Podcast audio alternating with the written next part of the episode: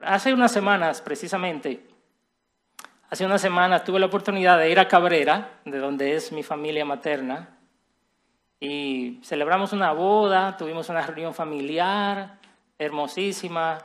Había como 150 de nosotros ahí y no estábamos todos. Ah, había gente ahí que yo tenía más de 20 años que no veía. Primos que los dejé de 12 ya tienen hijos y hasta nietos.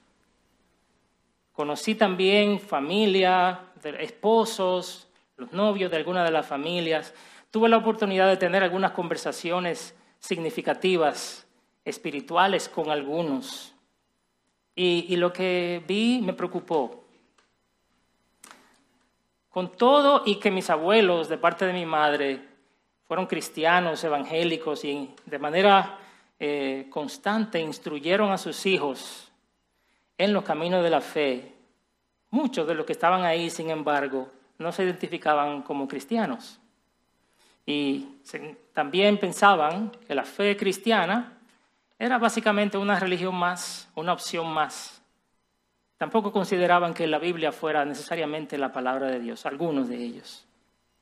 Así que en mis conversaciones yo confirmé que el cristianismo es considerado por muchos como una oferta dentro de todas las ofertas que hay en el mercado de religiones hoy. La, herencia judeocristiana del respeto a la Biblia como la palabra de Dios está desapareciendo en algunas partes del mundo, en mucha parte del mundo yo pienso. Algunas décadas atrás, yo me acuerdo cuando era más joven, usted salía a predicar casa por casa. A ver, ¿cuántos hicieron eso alguna vez? Sí. Y era muy raro encontrar una persona que le dijera a usted, no, yo no creo en eso. Yo no creo que la Biblia sea la palabra de Dios. Era algo muy, muy raro encontrarlo. Estamos viviendo ahora en un mundo, hermanos, un mundo posmoderno, como le llaman, y pluralista, en el que cada uno tiene su verdad. Mucha gente está abrazando distintos tipos de espiritualidades, incluso espiritualidades que no necesariamente están eh, relacionadas a una religión en particular. Entonces imagina eso, ser espiritual y no estar relacionado a ninguna religión. Y, no quiere decir que esta generación rechace la espiritualidad, no, lo contrario. Los postmodernos buscan la espiritualidad. La diferencia es que para muchos de ellos la Biblia no es la fuente de autoridad principal, como lo era en el pasado. Y no solo eso, sino que hoy en muchas sociedades el cristianismo es visto como una religión de odio y de abuso. ¿Por qué? Porque nosotros nos oponemos a las ideas progresistas del matrimonio homosexual, la ideología de género que impulsa el movimiento LGBT y nos oponemos al aborto. Somos tenidos como antisociales, retrógradas, intolerantes e inmorales. En cierta manera, los cristianos de hoy estamos viviendo en circunstancias parecidas a los creyentes del siglo II y III, cuando el imperio romano controlaba la política y la religión del mundo. Los cristianos en ese entonces eran tenidos como antisociales, inmorales, intolerantes y hasta ateos le llamaban, porque ellos no creían en muchas de las cosas que estaban en contra de las escrituras. Y la pregunta es, ¿qué hicieron ellos? Que a pesar de todo eso, ganaron a su mundo con el Evangelio. Tertuliano, un apologista cristiano del siglo II, registra en su apología contra los gentiles que los romanos estaban celosos de los cristianos y decían de ellos, mirad cómo se aman, mirad cómo están dispuestos a morir el uno por el otro. Arístides de Atenas otro apologista, le escribió al emperador Adriano y le dijo lo siguiente, escuche bien, acerca de los cristianos. Él decía, a los que los agravian, los exhortan y tratan de hacerlos amigos. Ponen empeño en hacer bien a sus enemigos, son mansos y modestos, se contienen de toda unión ilegítima y de toda impureza. No desprecian a la viuda, no contristan al huérfano, el que tiene le suministra abundantemente al que no tiene, y si ven a un forastero, le acogen bajo su techo, y se alegran con él como con un verdadero hermano, porque no se llaman hermanos según la carne, sino según el alma. Eso escribió Arístides. Pero ¿qué fue lo que hicieron los cristianos del siglo II y el siglo III para impactar su mundo con el Evangelio?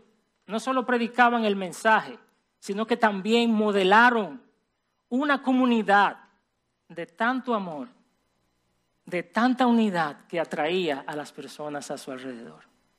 Podríamos nosotros decir, hermanos, que los cristianos de hoy vivimos así. Estamos nosotros viviendo así atrayendo a nuestra gente alrededor por causa de cómo vivimos nosotros.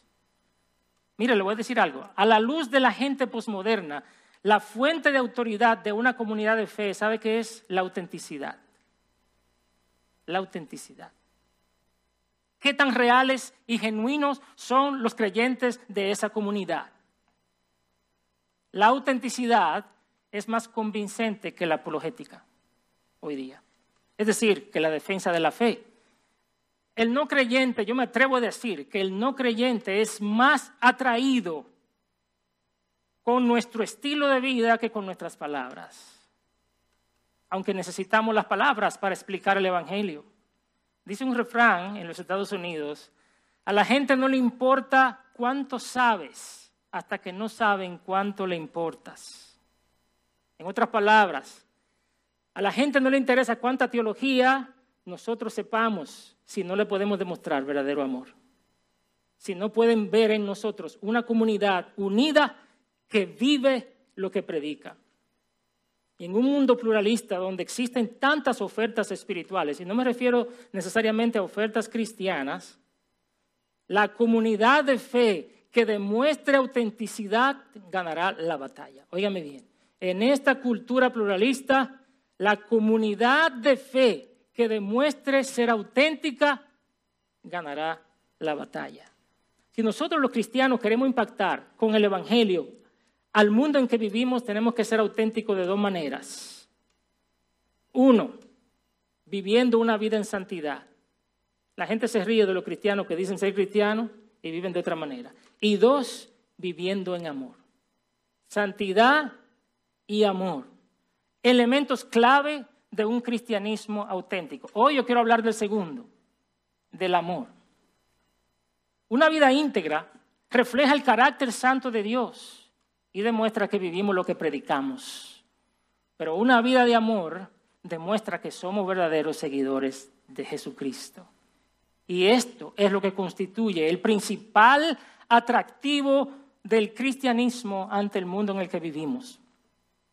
En el pasaje que vamos a estudiar en el día de hoy, yo quiero que veamos cómo el amor y la unidad de los cristianos tiene un impacto evangelizador en el mundo. Oiga eso, cómo el amor y la unidad de los cristianos tiene un impacto evangelizador en el mundo. Y yo quiero animarte a que seamos uno para que el mundo crea. Así que acompáñame por favor en tu Biblia o en tu celular o donde quiera que tú leas la Biblia, al libro de Juan en el capítulo 17. Evangelio según San Juan, capítulo 17. Juan es el cuarto libro del Nuevo Testamento, está después de Lucas. Y si tú no estás muy acostumbrado a leer la Biblia, el número grande es el capítulo y el número pequeño es el versículo. Así que capítulo 17, versículo 20. Juan 17, 20.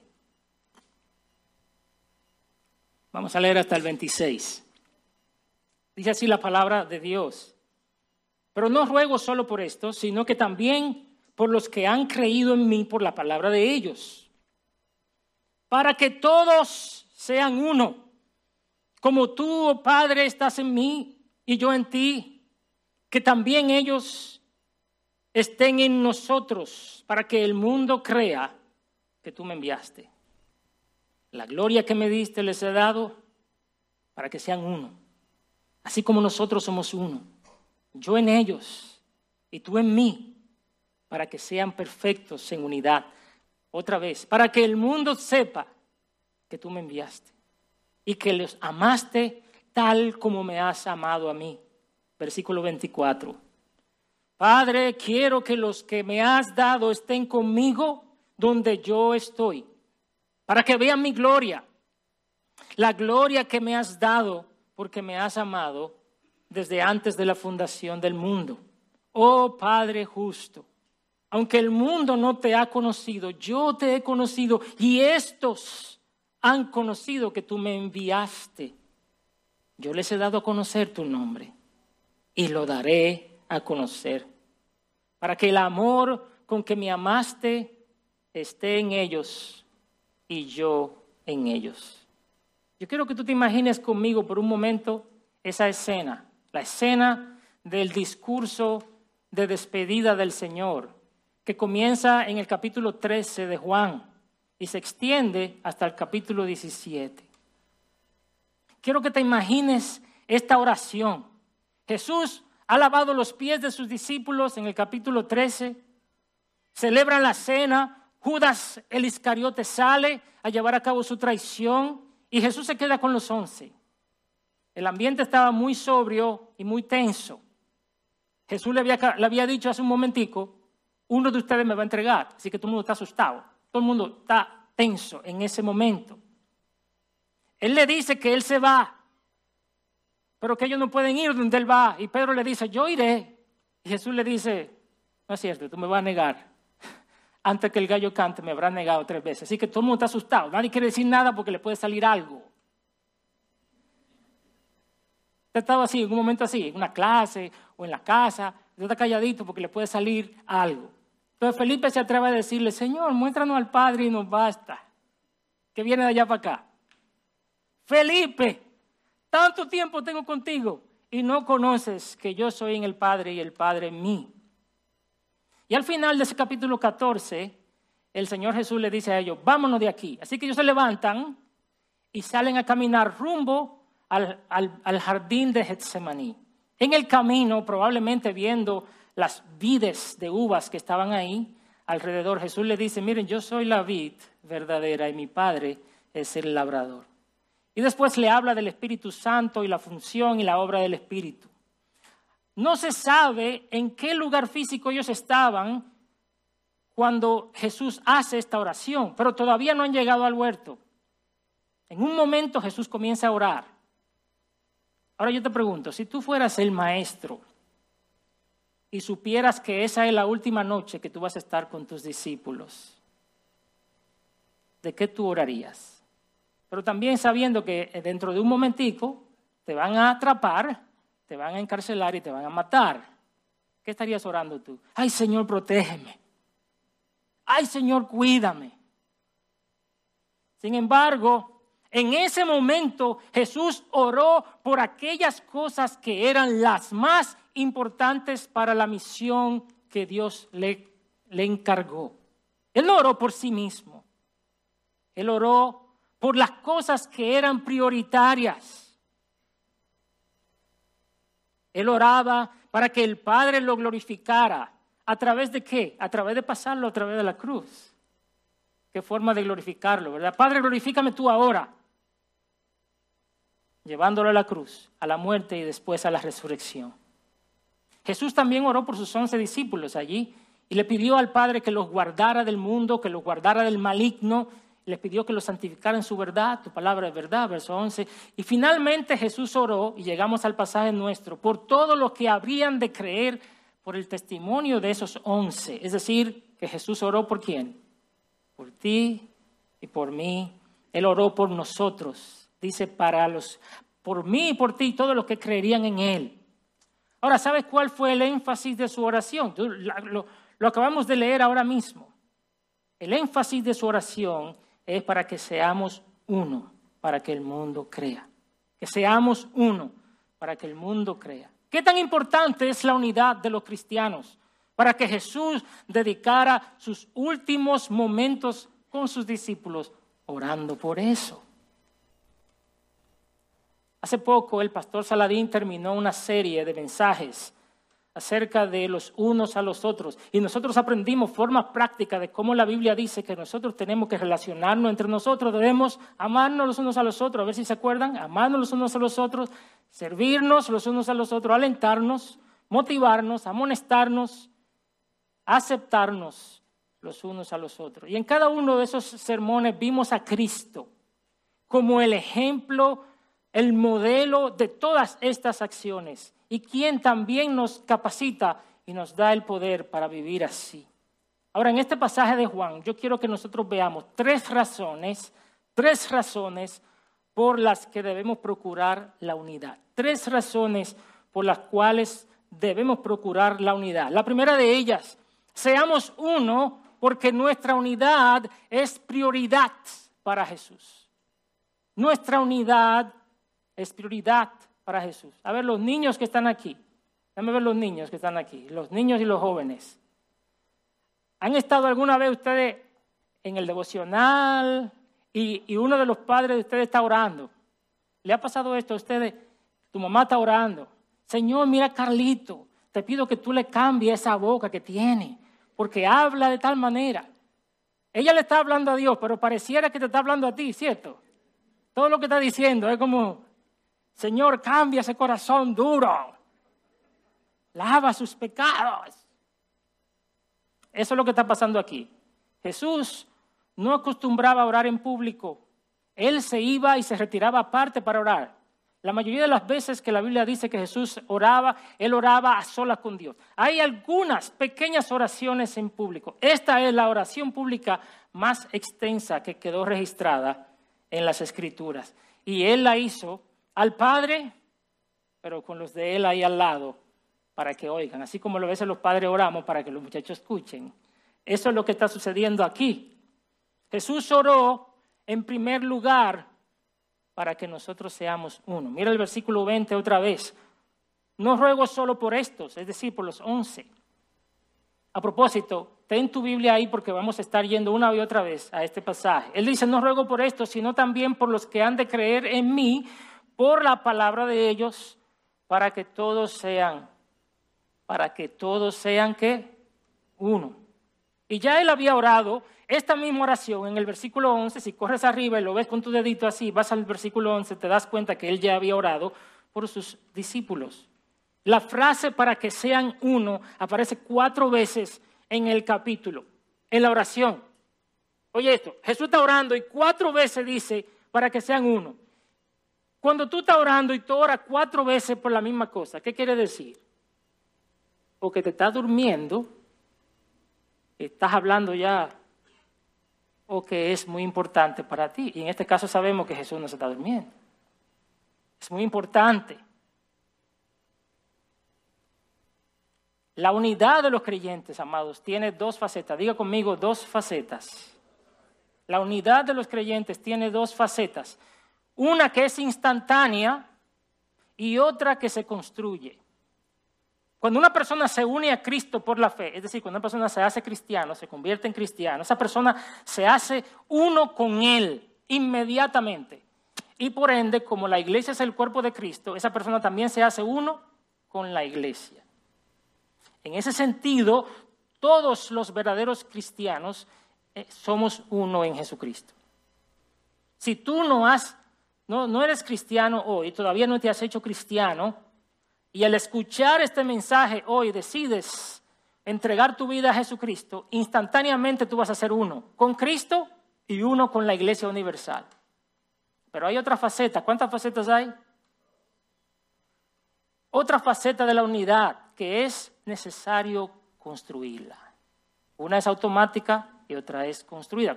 Es como la santificación en cierta manera. El versículo 23, míralo otra vez, dice, para que sean perfeccionados en unidad, para que sean completados. Esa es la palabra que está ahí. Es decir, aunque nosotros somos uno ya, necesitamos llevar esa unidad a su plenitud. Por ejemplo, en el matrimonio. Las escrituras dice, dicen que dejará el hombre a su padre y a su madre y se unirá a su mujer y los dos serán qué? Una sola carne. Es decir, en el momento que el esposo y la esposa por primera vez consuman el matrimonio, instantáneamente son uno. Pero usted pudiera decir que esa pareja espiritualmente son uno todavía. Ya que esa pareja tiene la madurez, la unidad que va a tener. No, esa unidad esa madurez de la relación se cultiva. Y a eso es que se está refiriendo aquí cuando dice perfeccionado en la humildad, en la unidad. Si Jesús está orando al Padre, piensa esto, por la unidad, entonces es claro que Dios juega un papel vital en que la unidad sea real, ¿sí o no? Así que no depende completamente de nosotros, sino que primariamente la unidad depende de Dios. Y por eso la iglesia debe orar, orar continuamente, para que el amor y la unidad caracterice al pueblo de Dios. Ahora, el hecho de que Jesús no ora en privado, sino que ora en público, a oídos de sus discípulos, también quiere decir que nosotros mismos somos un proyecto de comunidad. La unidad es un proyecto de comunidad. Dígalo conmigo, la unidad es un proyecto de comunidad. Nosotros tenemos un papel que jugar en la construcción de esa unidad. Mira el verso 21, dice, para que todos sean uno. Todos. ¿Quiénes son todos? Todos. Ustedes saben griego, hermanos. ¡Wow! La unidad no es una responsabilidad de los líderes, de los pastores solamente. La unidad de la iglesia, la unidad de los creyentes es una responsabilidad de cada uno, de todos. Hay personas que asisten a la iglesia, pero se mantienen como espectadores, no quieren involucrarse en nada, porque dicen, ay, yo si me involucro después me meto en problemas. Yo mejor me quedo aparte, yo voy a los servicios, me voy antes que termine, no saludo a nadie para no involucrarme demasiado. Esa actitud, amado hermano, es como la de la persona que va a un restaurante y le sirven una comida y si no le gustó, la próxima semana, ¿qué hace? Se va para otro restaurante, no vuelve. Es una actitud consumista. Esa actitud no construye. Esa actitud no construye unidad. Esa unidad por la que Cristo oró no es una unidad superficial, es una unidad profunda y real. Es una unidad personal. Dios trino, Padre, Hijo y Espíritu Santo, modeló esa unidad. El Dios trino modeló esa unidad. ¿Cómo quiere Jesús que seamos uno? Él dice, que para que sean uno, ¿cómo qué? Como tu Padre y yo somos uno. Mira lo dice el versículo 21. Como tú, oh Padre, estás en mí y yo en ti, que también ellos estén en nosotros. Es una unidad personal más que institucional. Yo soy miembro de tu iglesia. Ok, tú eres miembro de la iglesia institucionalmente. Eres tú miembro de cada uno de tus hermanos personalmente. ¿Cuántos nombres de los hermanos de la iglesia te sabes? ¿A cuántos de los hogares has podido visitar? ¿O cuántos de los hermanos has invitado a tu casa? Tú puedes ser miembro de la organización. La pregunta es si eres miembro de la otra persona, si eres parte de su vida, si estás caminando con él y con ella. El Padre y el Hijo son uno de una forma muy única y muy personal. Claramente Juan está presentando una analogía. No se puede imitar esta analogía en todo lo que significa ser uno con Dios. Jesús y el Padre son uno de una forma muy diferente. Sin embargo, hay aspectos de esa unidad que sí se pueden y que estamos llamados a replicar. Mira brevemente un ejemplo de cómo funciona la Trinidad. Abre tu Biblia o dale para atrás al capítulo 16 de Juan. Dale un poquito para atrás a Juan 16. Mira el versículo 13 al 15. Oye lo que dice la, la escritura sobre la relación del Padre, el Hijo y el Espíritu Santo. Dice así, pero cuando Él, el Espíritu de verdad, venga, los guiará toda la verdad porque no hablará por su propia cuenta, sino que hablará todo lo que oiga y les hará saber lo que habrá de venir. Él me glorificará Mira cómo el Espíritu Santo no habla de su cuenta, él habla lo que, lo que escucha de Cristo. Él dice, Él me glorificará, el Espíritu Santo glorifica al Hijo, no a sí mismo, porque tomará de lo mío y se lo hará saber a ustedes. Versículo 15, todo lo que tiene el Padre es mío, lo del Padre de Jesús. Por eso dije que Él toma de lo mío, es decir, que el Espíritu Santo toma de lo que es de Cristo, que es del Padre, que es de Cristo y es del Espíritu Santo. Ese es el tipo de relación. de la que estamos hablando aquí. ¿Qué te parece ese tipo de relación? Jesús estaba en sujeción al Padre y tenía el mismo propósito que el Padre. El Espíritu Santo no venía a hacer su propia agenda, sino la de Cristo. Esa sujeción mutua, ese amor mutuo, sin estar contendiendo quién es mayor, quién es menor. En la Trinidad no se da eso. Pero a veces entre nosotros sí. ¿Cierto? No, no, porque a él lo pusieron por encima de mí. No debieron hacer eso, porque yo soy mayor que él o porque yo tengo más años que él en esta iglesia. ¿Cómo va a ser que lo ponen a dirigirme a mí? Además, él es más nuevo que yo en la fe. Como dice Donald Carson, es una unidad de amor, de propósito, de santidad y de verdad. Y, si no has escuchado otra vez la serie de mensajes del pastor Eduardo, yo te recomiendo que lo hagas. Y si ya lo escuchamos, nos caería bien repasarlos uno a uno. La unidad de la que estamos hablando aquí es una unidad que es primariamente en Cristo, en Cristo. Diga conmigo, en Cristo. Es una unidad en Cristo. Solo puede darse así si cada uno de nosotros está primeramente unido a Cristo. No se da una unidad espiritual entre una persona que no está en Cristo y una persona que sí está en Cristo. No se da. Esta unidad tiene que comenzar con la unidad de cada persona en Cristo. Ya Cristo le había dicho a ellos que por medio del Espíritu Santo, en ellos el Padre y el Hijo vendrían a habitar en ellos. La unidad entre nosotros los cristianos depende de nuestra unión por medio de la fe con Cristo. Nosotros amamos, amamos a los que no son creyentes. ¿Cuánto pueden decir amén a eso? Yo amo a los que no son creyentes. Sin embargo, no puedo decir que soy uno con ellos. ¿Saben por qué? Porque para ser uno, cada uno de nosotros tiene que estar primero conectado con Cristo. No tenemos la misma, la misma mente, no tenemos el mismo propósito ni la misma verdad. Ahora, segundo lugar, esta unidad, además de ser en Cristo, está basada en la verdad. No puede haber unidad basada en una mentira. No puede haber una unidad basada en un evangelio falso. Esta unidad debe darse sobre la base de la verdad. ¿Pero cuál verdad? La verdad acerca de Jesucristo. ¿Quién es Él y cuál es su obra? Si estamos bien ahí, no hay problema. ¿Quién es Cristo? Todo lo que la Biblia enseña acerca de Él y de cuál sea su obra. Si estamos unidos allí, estamos bien. Sin importar nuestra denominación o nuestra iglesia local. Los creyentes estamos unidos por la verdad del Evangelio de Jesucristo. Si tenemos unidad en las verdades centrales del Evangelio, las verdades centrales del Evangelio, las secundarias no deberían separarnos. Si estamos unidos en las verdades centrales del Evangelio, las verdades secundarias no deberían separarnos. Otra vez voy a citar a Carson.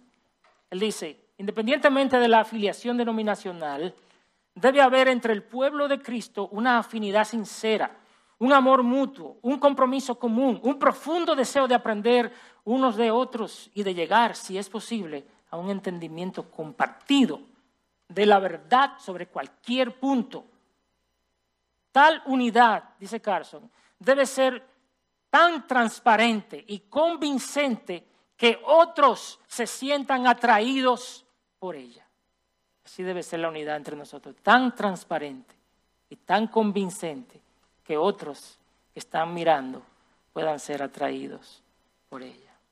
Una de las preguntas frecuentes que me han hecho muchas personas a mí, y yo estoy seguro que te la han hecho a ti también, personas que no conocen el Evangelio, que no son cristianos, me preguntan, ah, ¿por qué hay tantas religiones? ¿A quién le han hecho esa pregunta? ¿Por qué hay tantas denominaciones? ¿Qué es lo que, qué es lo que tú eres en estos días? estaba compartiendo el Evangelio al conserje del edificio donde me mudé, y mientras yo le hablaba del Evangelio, me decía, e, espérate un momento, ¿tú eres de qué? ¿De qué religión tú eres? Y yo le decía, yo soy cristiano. No, no, ¿de qué religión tú eres? Tú eres bautista, pentecostal, metodista, menonita, y ponle la lista que tú quieras allá. yo tuve que explicarle a, a Wilfredo, así se llama, que no, que eso no son religiones diferentes, que son denominaciones diferentes. Y aunque estamos en iglesias distintas, tenemos un conjunto de doctrinas que nos hacen ser hermanos, que somos uno. Lo que pasa es que hay doctrinas secundarias que hacen que se formen diferentes iglesias, pero que los evangélicos, ya te sabes, yo tratando de defender la fe cristiana. Los evangélicos somos uno. Yo le decía a él, somos uno porque creemos un conjunto de cosas igual, solo que hay algunas cosas secundarias que por las cuales la gente hace en otras iglesias. Y, es verdad lo que estoy diciendo, ¿sí o no? Pero es difícil, hermano, cuando ellos, ah, pero, pero es que en la iglesia donde yo fui, el pastor estaba criticando a los pentecostales o a los bautistas o al otro como si ellos no fueran hermanos. Qué difícil. A veces damos un mal testimonio y destruimos la iglesia. Y el problema es que iglesias que creen el mismo evangelio, iglesias que creen el mismo evangelio se critican por aspectos que no son centrales. Y eso es un mal testimonio para los que no conocen a Jesús. Y en esto también tenemos que aprender de los primeros creyentes del siglo II. Esos, hombres y esas iglesias, yo pienso, al leer la historia de la iglesia, me encanta leer la historia de la iglesia, demostraron mucha madurez. Fíjense, ellos no tenían denominaciones. Todas las iglesias eran una en el sentido de que eran cristianas. No existía ni la bautista, ni la pentecostal, ni la metodista, ni ninguna de esas. Sin embargo, Muchas de esas iglesias tenían formas de adoración distintas y no había problema. Algunas de esas iglesias tenían distinciones de doctrina. Por ejemplo, algunas de ellas bautizaban de una forma y otras bautizaban de otra forma. Sí, lo estoy hablando del siglo II y del siglo III. Había diferentes tipos de bautismo y ellos no tenían problema con eso. Algunos creían en la predestinación, otros no. Y así por el estilo. Es decir, tenían diferencias doctrinales en aspectos secundarios, pero ellos sabían quiénes eran.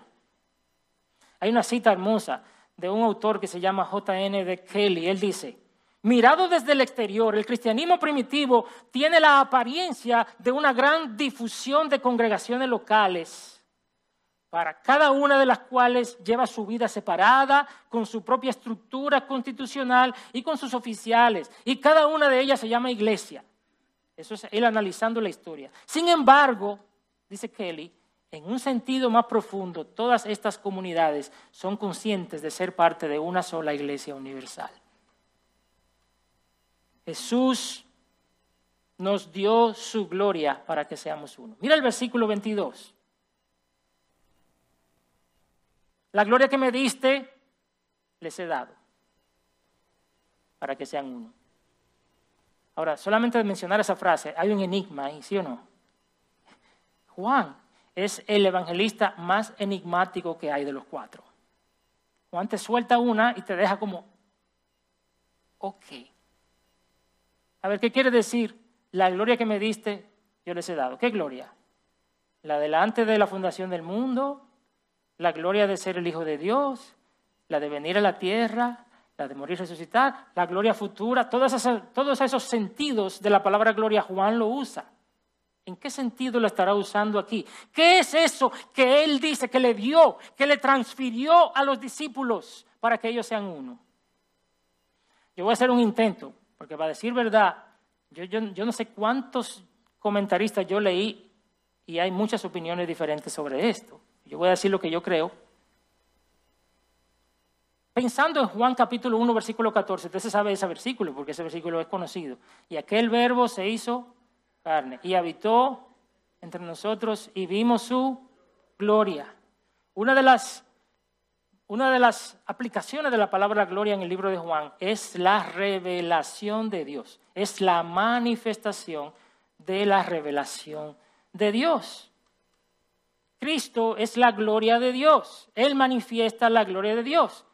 La gloria de Cristo es la revelación de su persona y su obra. La revelación de su persona y su obra. ¿Qué incluye esto? su encarnación, su ministerio, sus milagros. ¿Se acuerdan en Caná de Galilea? ¿Qué dice el texto de Caná de Galilea? Que hizo allí ese milagro y mostró su gloria.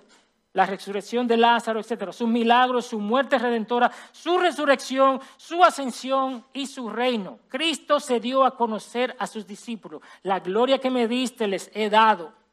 Y esa revelación puso de manifiesto su gloria.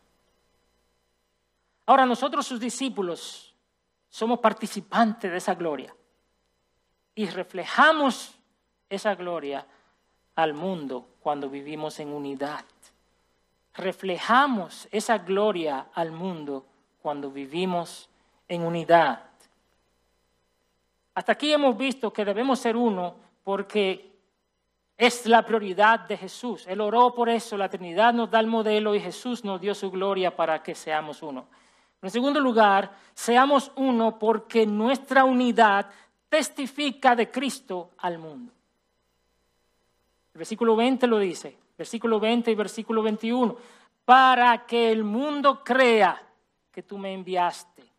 El propósito de vivir en unidad, según el versículo 21, para que el mundo crea que tú me enviaste. Y el versículo 23 lo dice casi igual, cambia un verbo, para que el mundo sepa.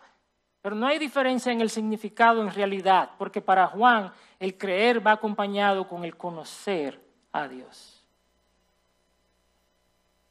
El propósito de vivir en unidad es para que el mundo crea que tú me enviaste, dice Jesús. Esta frase en el lenguaje de Juan no es un simple reconocimiento de que Jesús vino de Dios. Tú le preguntas a cualquier persona en la calle, ¿tú crees que Jesús vino de Dios? Y hasta sin ser cristiano, tú vas a encontrar personas que te dicen, sí, bueno, no es eso lo que Juan está diciendo. No es un simple reconocimiento de que Jesús vino de Dios, que Jesús fue un buen hombre, que fue un buen maestro. No. Esta frase se refiere al acto de creer de manera salvífica, a la fe en Jesucristo, de creer que Él es el Hijo de Dios, el Salvador del mundo, que vino de Dios. Miren el versículo 3 del mismo capítulo 17, un poco más arriba. Y esta es la vida eterna, que te conozcan a quién? A ti, el único Dios verdadero, y a Jesucristo, a quien has enviado. Él dice que hay vida eterna cuando una persona cree en Dios y cree en Jesucristo, a quien Dios envió. Entonces, pon estas dos cosas juntas, hermano. Sean uno para que el mundo crea que tú me enviaste. ¿Qué quiere decir Juan? Para que las personas sean salvas. Uh, evidentemente no estamos diciendo que eso es automático. Eso no es un resultado, es un propósito. Es un propósito. Somos uno.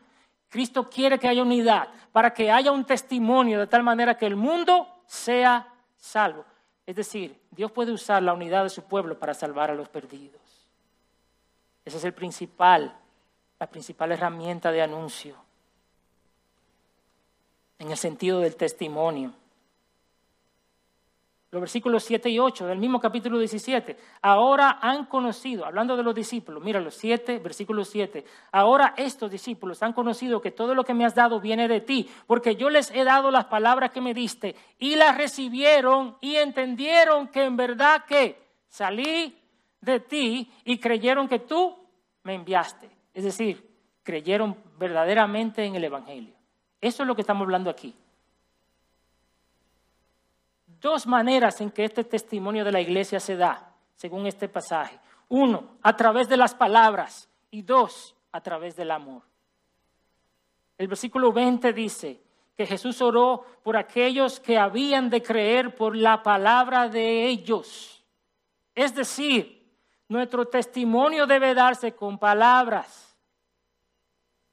Nuestro testimonio debe darse con palabras. El Evangelio debe ser explicado y la persona debe entenderlo y debe recibirlo y debe creerlo para ser salvo. Jesús anduvo haciendo mucho bien, pero ¿cuál fue su misión principal? ¿La ha leído?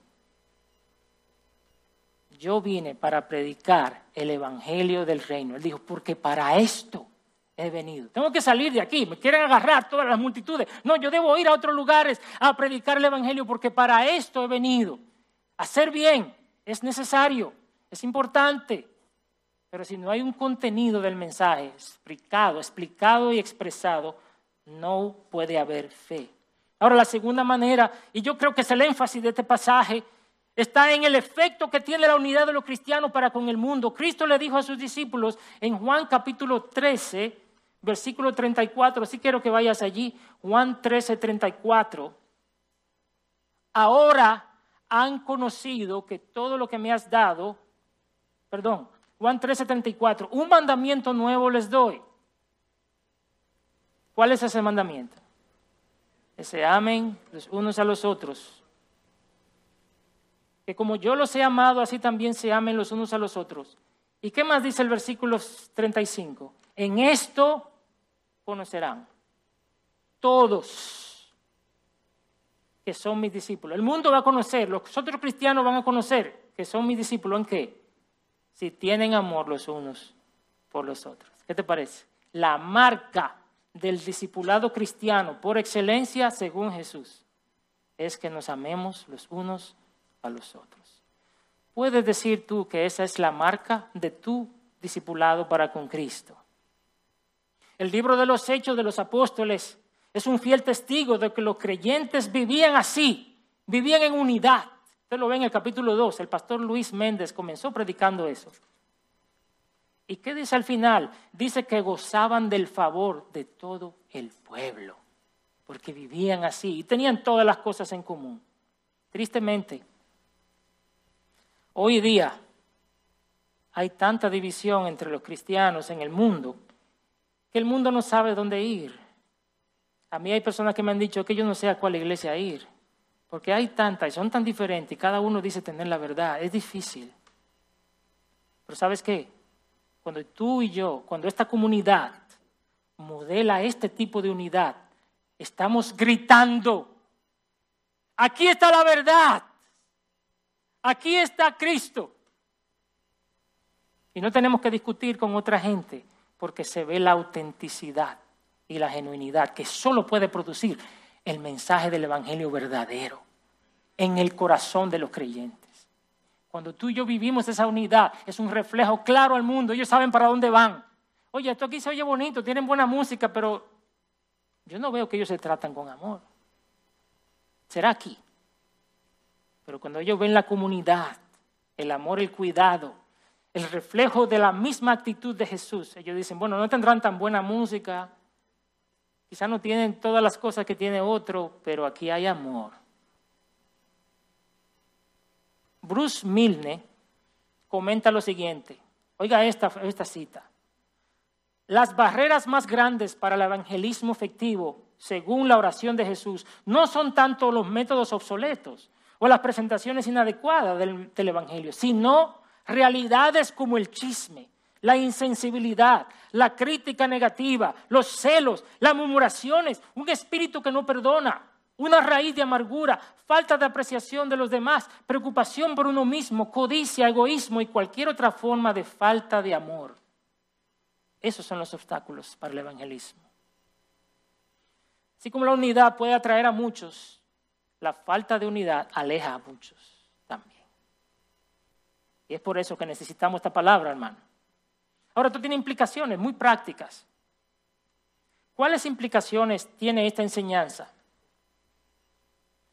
La unidad y el amor de los creyentes se refleja en varios contextos o espacios. Yo le voy a presentar tres por lo menos. Uno, en el contexto del hogar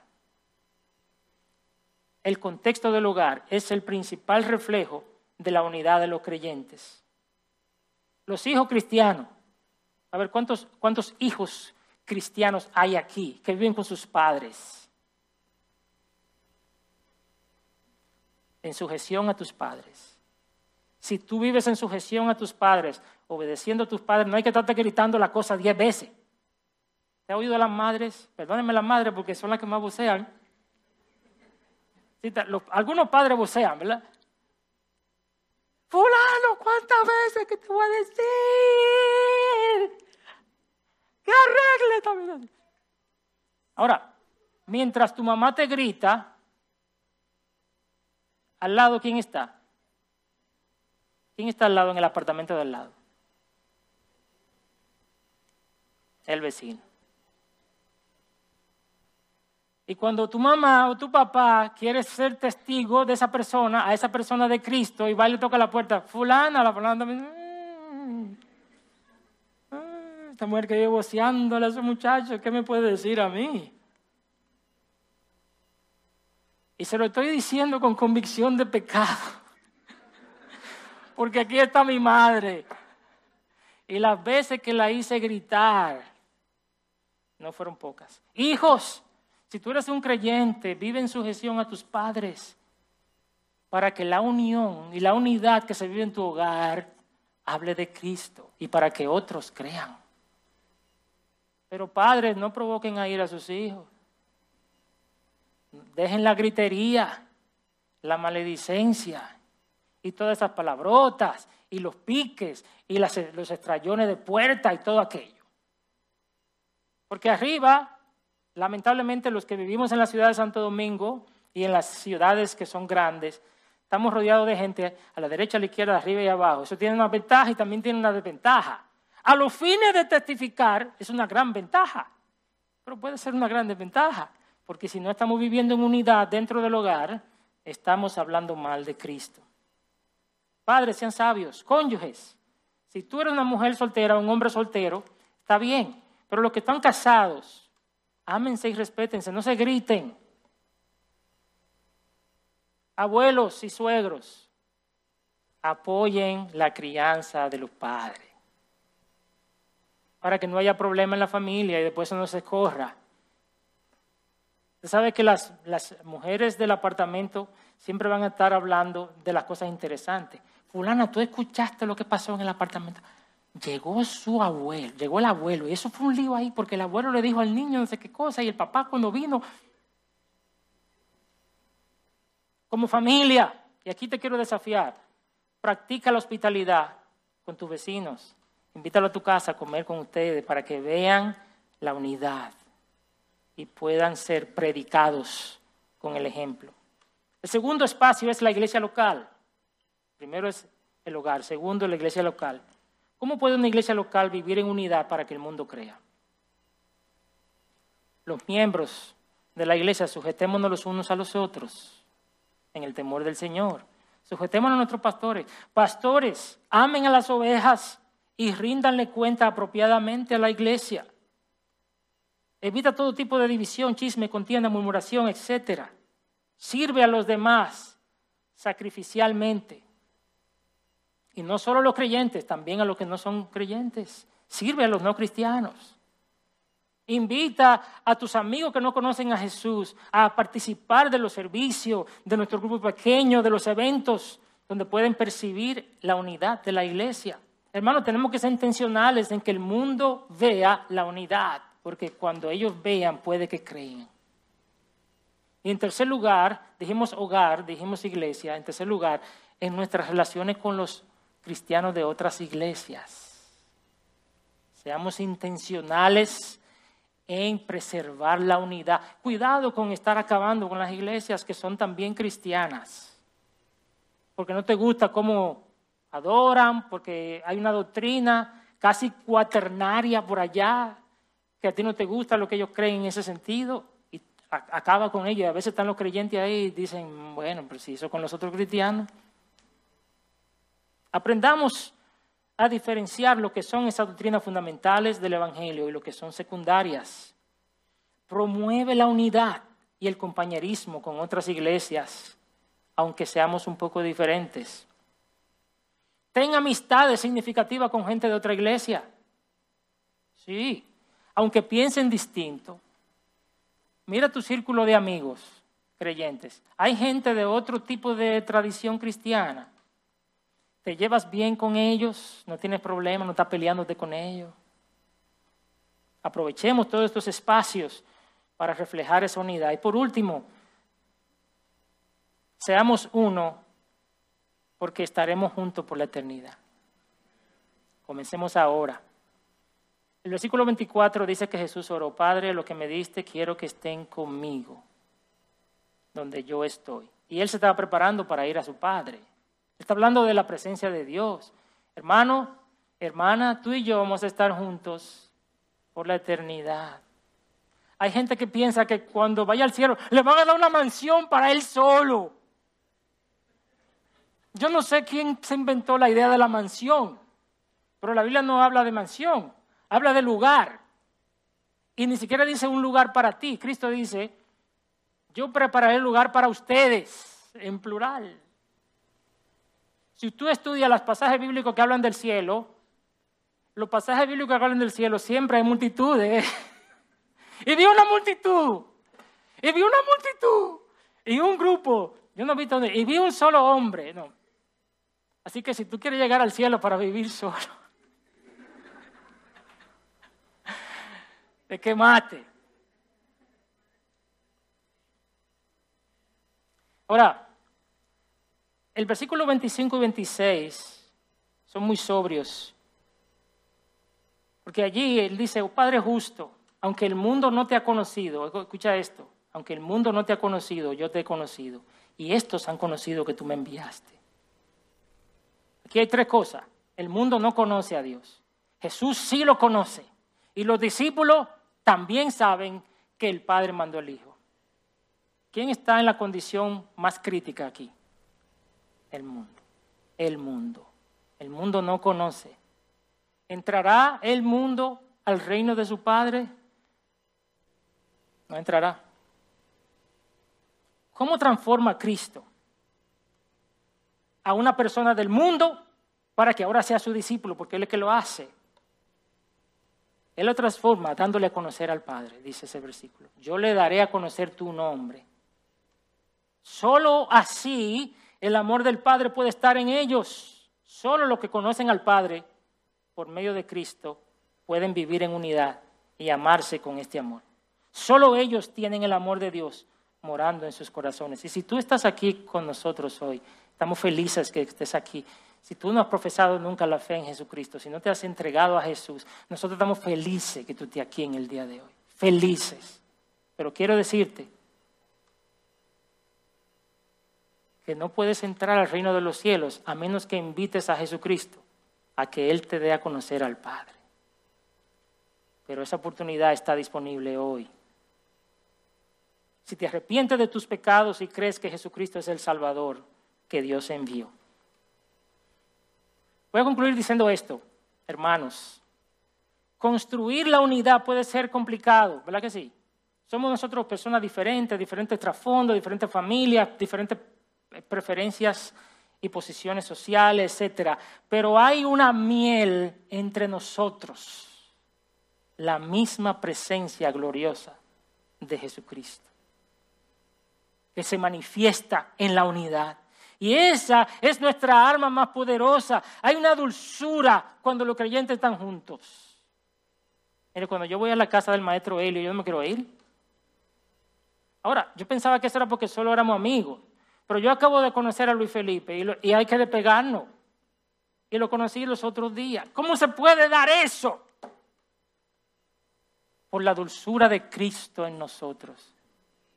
Hermano, estamos en un mundo que está quebrado, que está necesitado. La gente está buscando a alguien que lo acepte, que lo quiera, que lo reciba, que lo ame. Usted nada más tiene que ponerse a hablar con un vecino y déjelo que hable y pregúntele y déjelo que se desahogue. Usted se va a dar cuenta que la gente está ansiosa, deseosa de ser amado. Y para eso nos puso a nosotros aquí el Señor.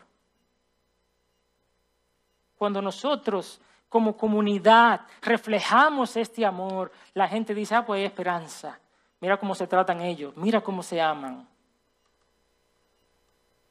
Entonces, en este contexto de relación con el no creyente, viene el mensaje del Evangelio que explica quién es Cristo y lo que Él quiere hacer en sus vidas. Seamos uno para que el mundo crea, hermanos. Procuremos ser una comunidad que se distingue por el amor sacrificial por el servicio abnegado y por el cuidado mutuo.